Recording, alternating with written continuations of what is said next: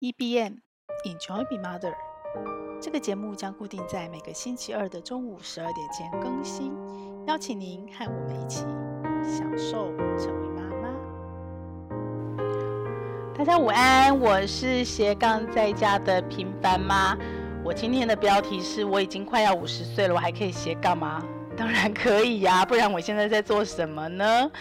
为什么今天会想跟大家聊这个话题哦？主要是因为，呃。我很欣赏，算后进吧，因为他小我应该有十岁哦的珊迪妈啊，珊迪精算妈咪，珊迪兔，珊迪兔，对，然后。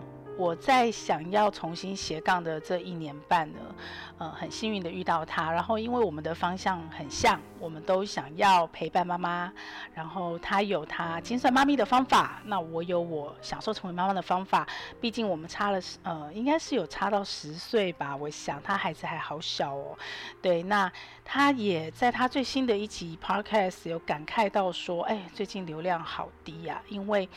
呃，多了很多的所谓的大品牌的，可能是媒体，可能是品牌公司、品牌商，也可能是广告公司、公关公司，甚至于是大的，可能在 YouTuber 或者是在呃不同的，比方 Facebook 或 IG 大的一个所谓的 KOL，所谓的网红，他们都切进了 Podcast 的领域了，所以呢。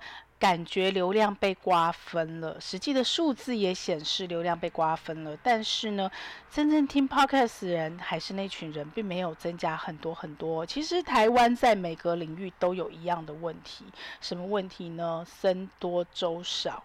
我们就是一个这么小的市场，任何的产业到最后都会回到一个小市场的概念。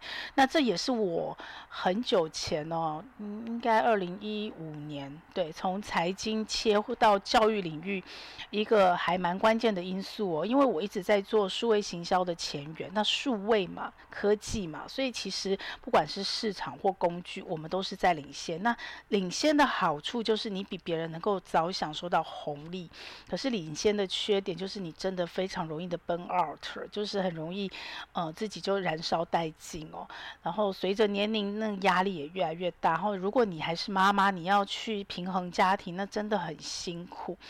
那因为我们一直领先，所以从另外一个角度，我也看到了，就是如果台湾市场那么小，那哪些东东西，我不是做任何跨产业，我就是做内容产业的。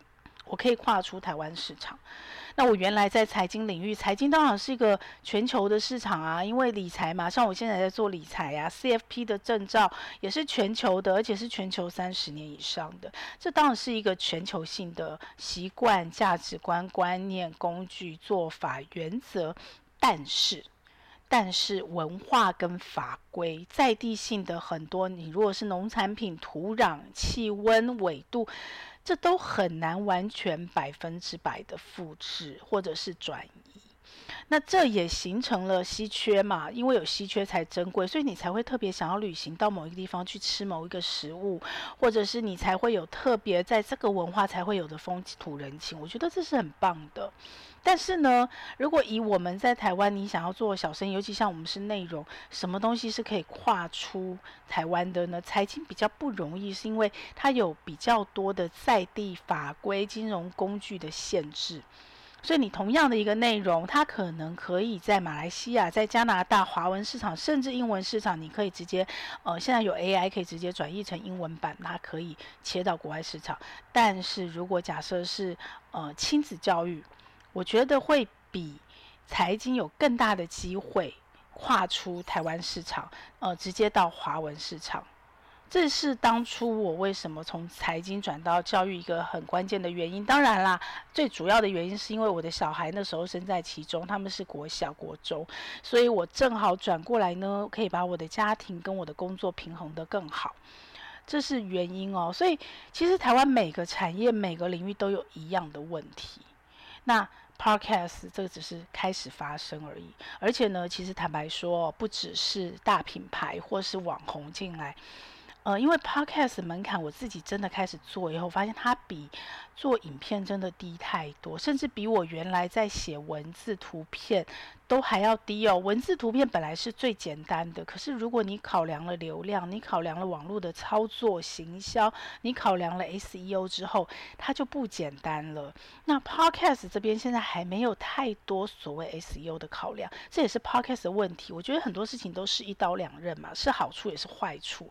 所以 Podcast 现在的好处是比较能像我们当初一开始写文章那样随心所欲，你只要题目对了，然后你的内容。规划的好，然后你时间扎根的久，然后你愿意去付出，像现在很多新进来的，夹着其他平台的社群流量资源进来的，他其实不用太久时间哦。之前大概可能要三到五年，慢慢把 base 做大，现在可能一次第一期就爆红哦，或者是说做个一个月、两个月、三个月，它就有很大很高的订阅量。所以呢，Podcast 这个部分被。呃，我个人认为啦，被大军侵入这是迟早的事。那我身边有更多的素人，我所谓的素人是，他可能有专业本职学能，他是可以在 Podcast 上去做呃所谓的知识分享。那我自己在。一直在研究一个题目叫知识变现，这也是为了享受成为妈妈研究的。因为我也在 try 妈妈还有什么其他的可能性。那这个妈妈可能会是小孩是 baby 的妈妈，她有她 baby 斜杠。因为我在我的享受成为妈妈一边的网站上，也还一直陆续在搜集妈妈可以做的一百种以上的斜杠。其实我绝对相信不止一百种。对，那所以针对不同的专业本职学的妈妈，能做什么样的知识变现，绝对不是只有开。课程当然，课程是其中很重要的一环，所以我自己现在也在做。我希望我能够把我能做的都去 try 一次，然后我就可以找到那中间的模式，然后可以帮助陪伴跟我一样想要斜杠、想要成为享受成为妈妈的妈妈们哦。所以 Podcast 绝对也是其中自媒体的一个环节。那只是说你的营运模式是要用自媒体直接变现，还是你要用别的方式？那这都有很多的方式。对，那这个我们今天。就不在节目细谈，我想谈的比较是，我会想要帮助妈妈，就代表我觉得这个市场是有机会的。什么市场呢？不是只有妈妈市场哦。严格来讲，我其实嗯比较可能可以帮到，或者是我在知识变现那一块，我想要着力更深帮到，因为。毕竟啦，我曾经在 Medium 写过文章，怎么样做社群？社群绝对不是你很熟脸书，你很熟 IG，你很熟，一直推陈出新的新社群平台叫社群，不是，不是，不是。社群是什么？社群就是一群人，关键还是回到人。工具都只是那个当下科技发展，你必须去学去应用的。可是你对人的了解，心理学的了解，这个人性的了解是持续累积的，那个才是本质。那只是在这样的了解下，如果有新科技发展的新工具，怎么样可以利用那个新工具？不管是我刚刚说的早鸟红利期，或者是可以快速的去 engage 到人，好，去跟他做连接。我觉得本质是回到人。所以呢，如果你想要做社群，然后呃，你想要往前发展，其实妈妈这是一个很复杂的社群哦，因为妈妈的核心。虽然我们一直在讲妈妈要爱自己，可是妈妈这个角色，只要你带上了妈妈角色，至少到目前为止的全世界的文化，不管中东方文化、西方文化是一样的，他只要带上这角色，他就有他一定的责任范围，他就很容易，即使他再爱自己，他的优先顺位也可能会把家人，尤其是小孩，尤其是还小的小孩，放在他的前面。所以妈妈是个很特别的角色，那妈妈这个社群就会很难经营。我所谓的很难经营是，如果你今天是呃只是要妈妈荷包里的钱，像我之前经营社群，不管卖任何产品，包括卖小孩子教育产品，我们都在经营妈妈社群。但是我们只是要妈妈荷包里的钱，我们并不是真的在认真经营妈妈这个社群本身哦。像我现在就是在经营妈妈社群本身，因为我是妈妈，我觉得为什么所有人经营妈妈在商业考量上都只是为了妈妈口袋里的钱呢？妈妈也有自己妈妈需求啊，所以这么小的小众市场，如果大众的市场所谓的公司行号经营不起来，或者是经营得很辛苦，因为妈妈优先顺位不在自己嘛，所以你如果经营自己的话。他很可能把所有的资源都是放最少在自己身上，时间也好，钱也好，没关系嘛。那我们就小众艺人公司来慢慢做，总是有这个需求，这个服务。所以妈妈是一个非常难经营的社群。那我为什么看好妈妈这个社群？它可以在知识变现这边去做一些可能性的所谓的被动收入，或是斜杠收入，甚至于是呃，我现在在努力的是，不管钱赚钱也好，我们叫被动收入嘛，或者是人赚钱、时间赚钱、脑力赚钱、财力赚钱，我们通常叫主动收入。那主动收入这部分呢，很多的妈妈。她就算生了小孩，没有离开职场，像我一直在做上班妈妈，我的焦点、我的重心、我的方法、我的关注度都不一样。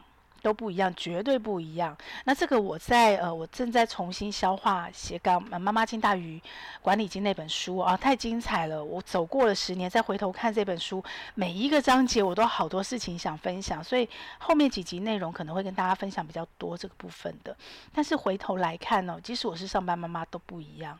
那更不要讲全职妈妈了，不管她是自愿的、被迫的，或者是她就是想要做一个全职妈妈，想很久了，或者是她衡量了理性的经济计算以后，她不如做一个全职妈妈，可能对整个家庭发展更好。不管什么原因，她都。会因为小孩子而走上他生涯一个很不同的阶段，他的选择性、他的自主性都会降低。这本来就是妈妈这个角色所与生俱来所带的。那虽然说现在因为有很多的商业社会的专业服务，可以分掉妈妈做这些事情的时间或压力。然后也有很多的第三方的资源，或者是你的家人，或者是呃，包括社群上很多的言论，然后很多的价值观，都给妈妈相对大的空间可以喘息，但是。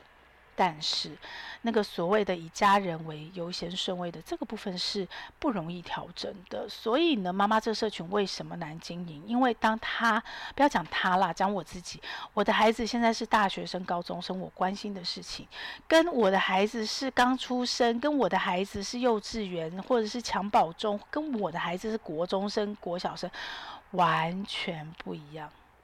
完全不一样。你要我现在去看喂奶的事情啊，走过经验，我可能还会跟你讲一下我当时妈妈经。但是对不起啊，我当时妈妈经不一定现在的妈妈想听啊，因为可能工具不一样，价值观不一样，可能很多科学研究结果不一样了。那就闭嘴吧，那就闭嘴吧。那哪些想听的你就分享吧。可是你会不会想要回头再去体验、尝试、再去做？Oh no，一点都不想了。所以这是妈妈这个社群最特别的地方，它。切换的速度很快，而且不是跟着他自己自己的因素去切换的。所以呢，如果你今天是商品，你要经营妈妈这个社群，相对容易哦。反正你的商品是什么，那会在哪一个阶段的妈妈最需要，你就用你的商品的角度去跟妈妈沟通。可是如果你经营的是妈妈而不是商品呢？你经营的如果是妈妈社群而不是服务呢？这很难呐、这真的很难。我只能说，有勇气跨进来的。我们一定要成为伙伴，因为这很难。我们一定要互相帮助，然后我们一起一定要互相的支持，把这个市场这个饼做起来。好，所以就是这样的前提，我觉得知识变现这件事情是，呃，如果我想要陪伴妈妈，享受成为妈妈，一个最低门槛、最容易切入。第一个，它没有什么成本，它还是要花很多成本啦。比方你做 Podcast，你也可以做顶级的麦克风、顶级的录音室、顶级的导播机，当然可以。但如果如果现在的市场、现在的环境是不顶级，我也能接受。你的内容好比较重要。如果现在的科技跟工具已经弄到顶级的麦克风几万块，跟我一支两千块、三千块麦克风听起来没有差很多，只要你解决掉所谓的爆音问题，让人家听了很难过的问题，只要你能够找到一个相对安静的环境，科技可以帮助你去除很多旁边的杂音、噪音。如果这些顶级的条件，花钱的条件都慢慢的可以有更多的选择空间的时候，我个人认为知识变现，因为我自己也在做这件事，然后我很爱做这件事情。但是呢，我比较单纯，我就是本来就在做内容，所以我的知识变现很单纯。可是有很多妈妈不是啊，我就说了嘛，我就有一篇文章写到妈妈为什么可以一百种斜杠，因为男人他没有当妈妈，他不呃，其实除非他当爸爸走入家庭，他如果不是走入家庭照顾孩子，他的生活还是相对单纯跟单一的。不管他的工作再繁重、再忙碌，他面对的都是工作上市场直来的挑战。可是他的生活会缺一角，缺什么？缺他平常在享受生活的这一块。可是你当了妈妈，你不得不，因为你要陪着孩子长大啊。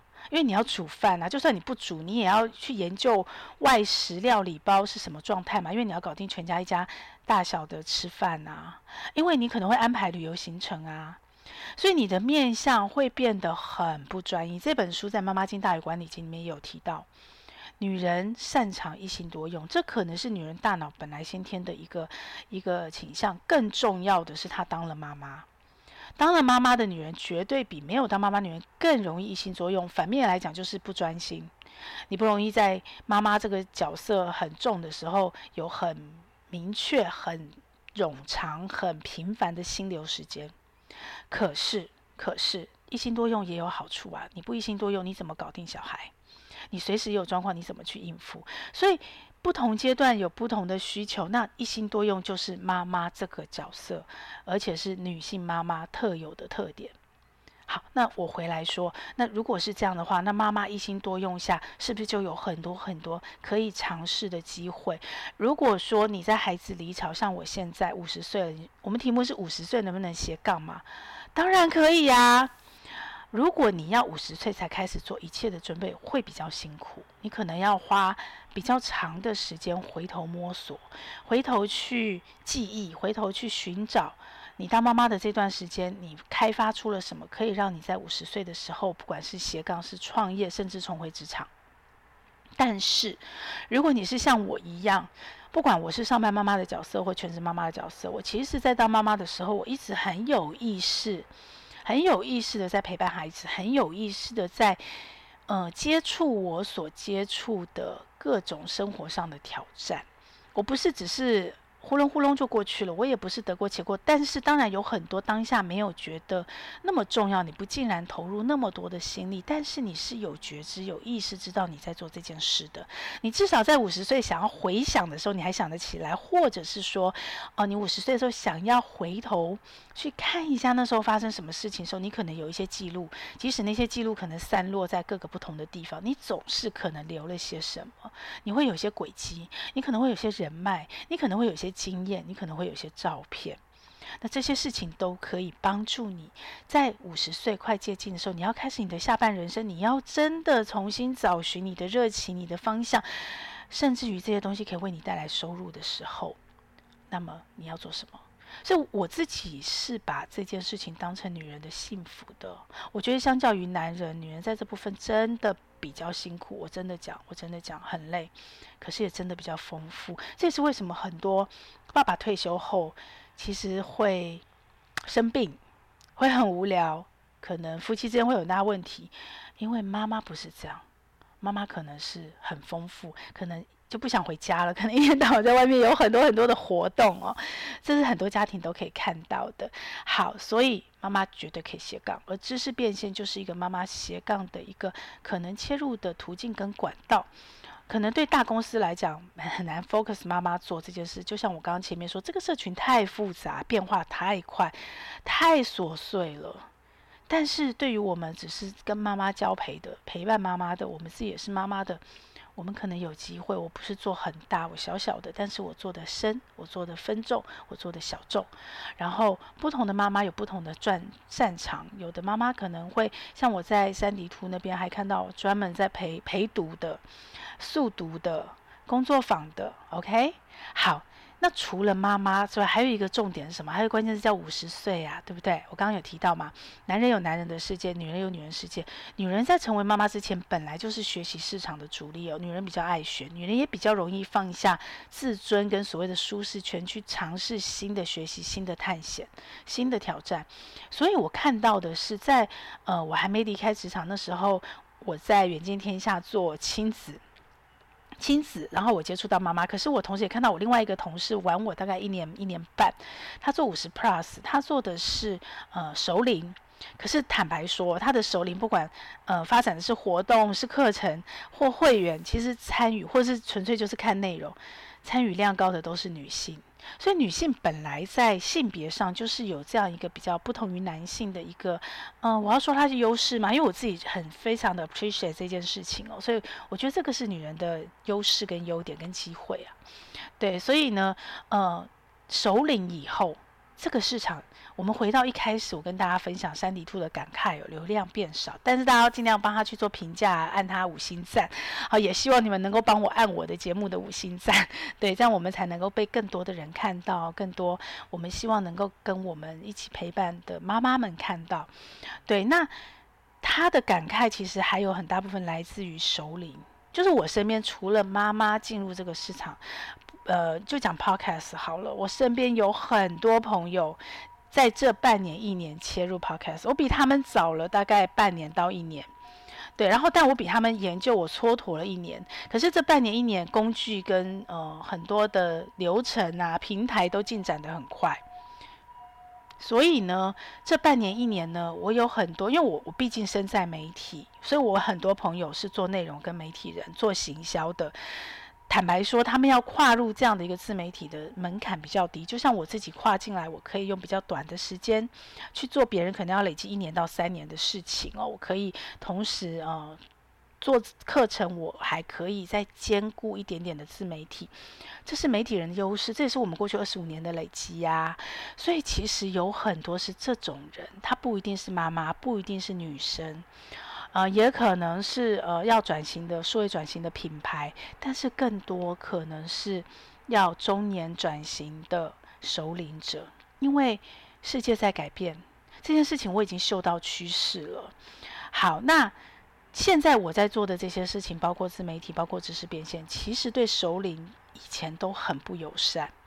我所谓不友善，我不要讲别的，光讲我学的 Notion 好了，我学了一年了，其实我身边跟上我的朋友很少。很少的原因不是他们懒，也不是他们不想学或不需要。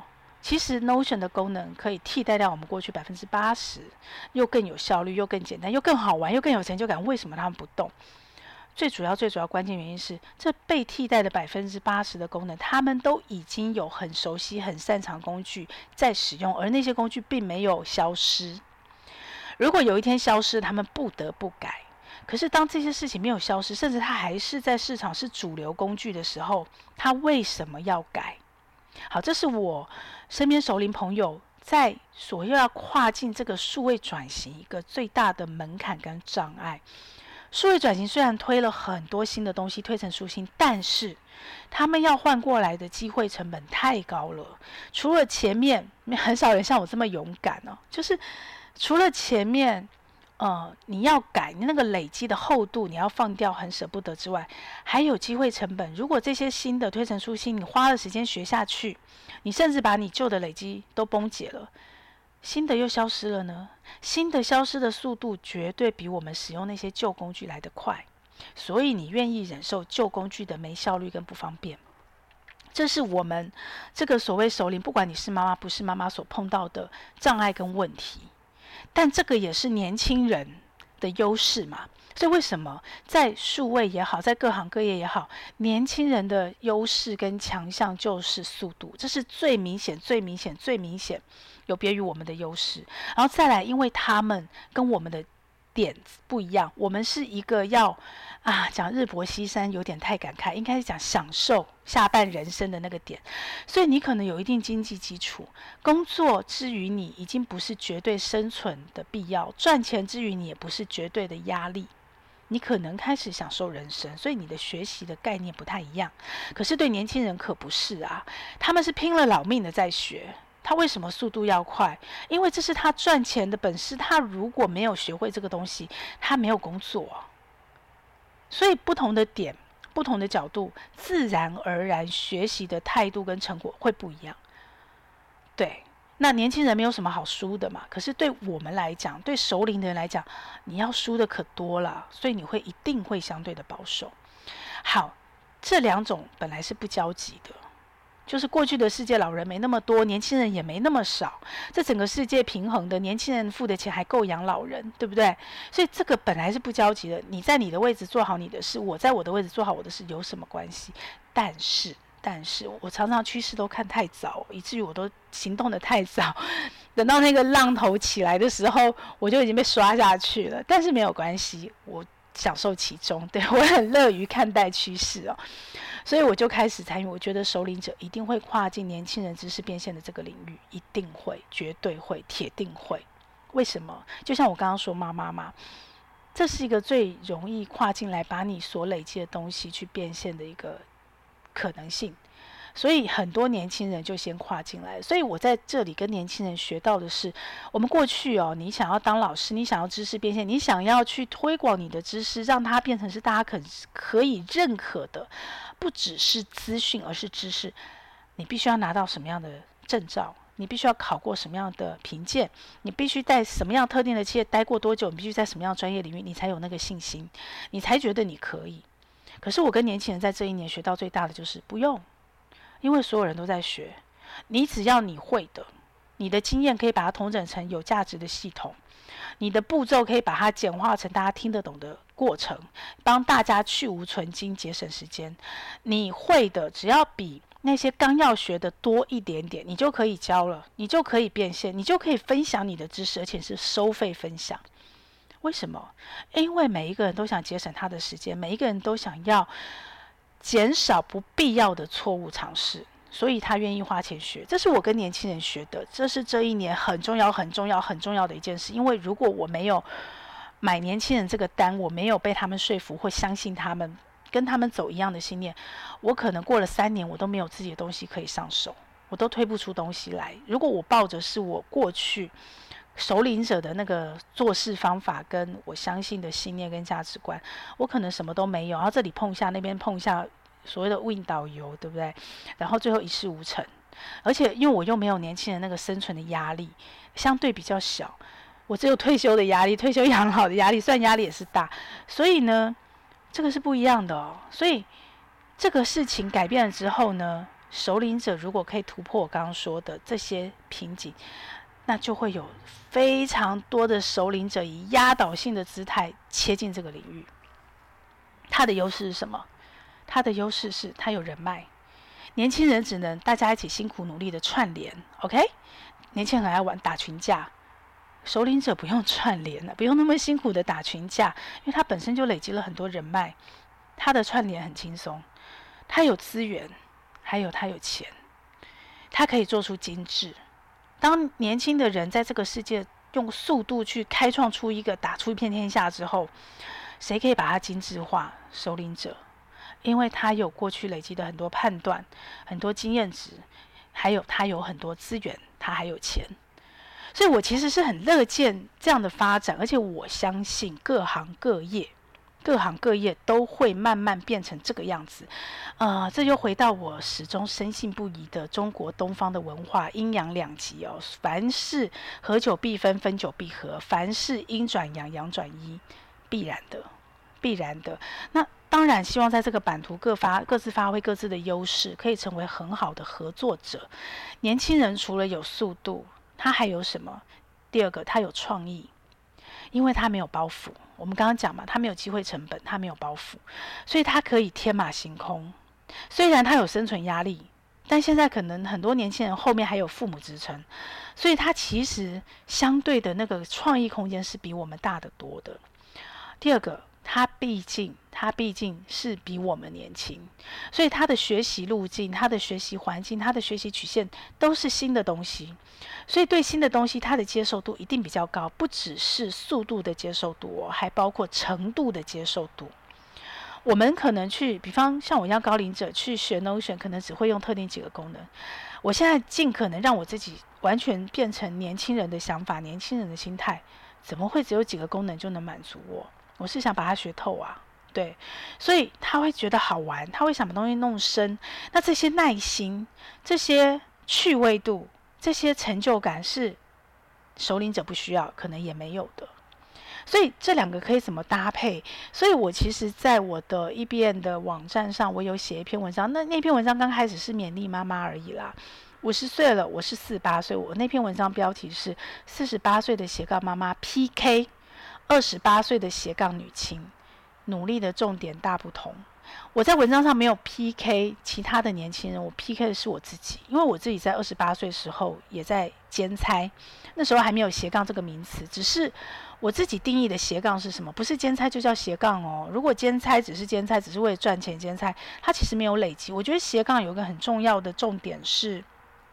我自己的定义，我希望它是一个可以有跟时间做朋友，可以有复利增值的价值，甚至可以把它转化成一个被动收入机制跟系统，可以长期的复利增值的一个一个价值的事情，才叫斜杠哦。所以我为什么说我幸运？因为我二十八岁的时候做的那些兼差，因为我刚好都是。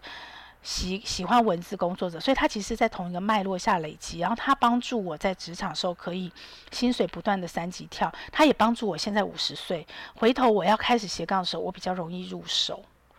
对，但是呢，二十八岁的我很多的外在环境跟现在不一样了，所以我在 PK 我自己的时候，我就发现，诶，很多事情不一样，我们的心态要改。那大家有兴趣可以回头去看那篇文章哦。那我只想在。今天的 podcast 的节目跟大家分享的是，如果我们把它缩回来，缩回妈妈的角色来看，二十八岁的斜杠妈妈，那时候有些妈妈可能刚结婚，呃生老大，刚怀孕，小孩很小，跟我四十八岁的斜杠女青有什么不同哦？有三个大不同。第一个是二十八岁的时候，你可能可能还是未婚，可能还没结婚，可能刚结婚，两个顶客组，你其实比较是一个人拼。可是你到了四十八岁，你几乎是全家人拼。即使你的孩子大了，因为我刚刚说了嘛，妈妈的考量不会只有她自己。即使孩子离巢了，你都可能还是拿着全家人的资源，你还是要协调全家人的作息来拼。所以一个人拼跟全家人拼不一样。第二个不一样是什么？二十八岁你比较容易一整天拼。你迷上了一个东西，我们刚刚说了嘛，它的程度投入是比较深的，所以他可能专注一整天，晚上不睡觉熬夜。哦，抱歉，四十八岁你没有这个体能，你也没有这个健身体，你要顾你的健康，最重要的是你还要顾及家人的作息。你没有这个一整天拼，你只能一段一段一段的零碎时间拼，所以你一定要记住你跟他的不同，你要发挥你的优势。你怎么去找出那些可以利用你零碎时间拼搏的方法、工具、平台，或者是事业或热情的版图？好，第三个是。年轻人可以一整颗心全力拼，他的心可以全部都集中在这上面。我们不行啊，我们一颗心说好听点叫做平衡生活跟工作，说难听点就是多头马车。我们刚刚说的一心多用。但那有什么不好呢？对不对？我们可能可以把时间拉长。年轻人要用一年做完事，我们用三年做，为什么不行？可是我把它做得很精致。虽然速度永远是市场上赢家的特点，可是你除了速度之外，有没有一些事情是你可以找到，然后用平衡的方式慢慢拼，你却可以拼出别人做不到的精致度跟门槛。重点在门槛，不在速度或精致度；重点不在量或品质，重点是在护城河。所以这件事情是妈妈可以想清楚的。那如果这三个差异你都想清楚了，五十岁妈妈可不会斜杠？当然可以呀！你回头去找你的优势、你的擅长。最重要、最重要、最重要的是，你成为妈妈角色之后，什么事情让你充满热情，让你非常的开心？曾经甚至让你顾完小孩之后，你可以废寝忘餐的就去做这件事，那就从这里开始吧。然后你要记得，一定要、一定要、一定要转换心态。转换什么心态呢？第一个，不要要求一次做到位，这是年轻人做的事。我们不跟他抢同样的速度的市场，我们不跟他抢那个所谓的新东西接受度的或创意的市场，我们抢精致度的市场，我们抢成熟的市场，我们抢品质稳定的市场。所以一次进步一点点，不是全力冲刺，一次油门踩到底。我们一直不断的优化迭代，这是我们更擅长的事。然后呢，你要花更多的时间去证明价值，不要跟着年轻人打价格战。我告诉你，现在连年轻人都不打价格战了，真的厉害。年轻人都是卖很高价的课程，反而都是首领者在卖便宜的课程。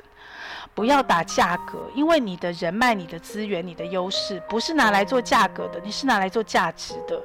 你累积的东西，年轻人所没有的，就是这些时间累积的价值。你要补位的是价值，不是价格。最后呢，花更多的时间做自己想做的。年轻人可能有他的风格，可是年轻毕竟还没有定性，他的变动速度比较快，很难持久。可是首领者的风格真的容易独一无二。你毕竟累积了二三十年，除非你就是一个没有风格的人。那如果是想一想，每个人一定有他的特色跟风格，想想你是什么，趁着这个时候。其实呢，斜杠不是为了赚钱，真的。年轻人可能斜杠是为了赚钱，但他们都说不只是。如果连年轻人都不只是为了斜杠赚钱，为了赚钱斜杠，那首领者更不应该是。我们的赚钱，我们的斜杠是享受人生，只是这个享受人生，这个贡献价值，谁说一定要免费？当未来的世界全部都是首领者的时候，为什么我要免费？有价值就该有价格。只是这个价格不需要低，你可以低，你可以自己决定，看你的价值是什么。所以呢，不要打价格战，打价值战，然后走出这个风格，去发现自己风格。因为只有这么做，你才能够享受人生，你才能够在你年轻的时候辛苦了大半辈子，甚至可能过过行尸走肉的日子之后，你还剩下。五年、十年、二十年、三十年，甚至四十年，你可以好好去看看这个世界，你可以好好的重新回来认识自己。即使你是男生，你都应该要回来认识自己。我相信未来的男人会比以前的男人更容易有敏感度，因为社会会包容他，文化会相对包容。回来发现自己，回来知道自己喜欢什么，然后好好的享受你的五十 plus 人生。不管你是妈妈。还是爸爸，还是单身，我们一起享受我们的人生。这个节目会在各大 podcast 平台播出。如果你喜欢我的内容，要帮我分享给你更多的亲朋好友哦，这样才会有更多的人看到它、听到它。然后也请你帮我在 Apple Podcast 留下你的留言，以及帮我按下五星好评，这样我才能在排行榜上被看到，被更多人听到。谢谢你，希望我们一起来享受成为妈妈，享受快乐，也享受痛苦，让我们一起来享受成为妈妈。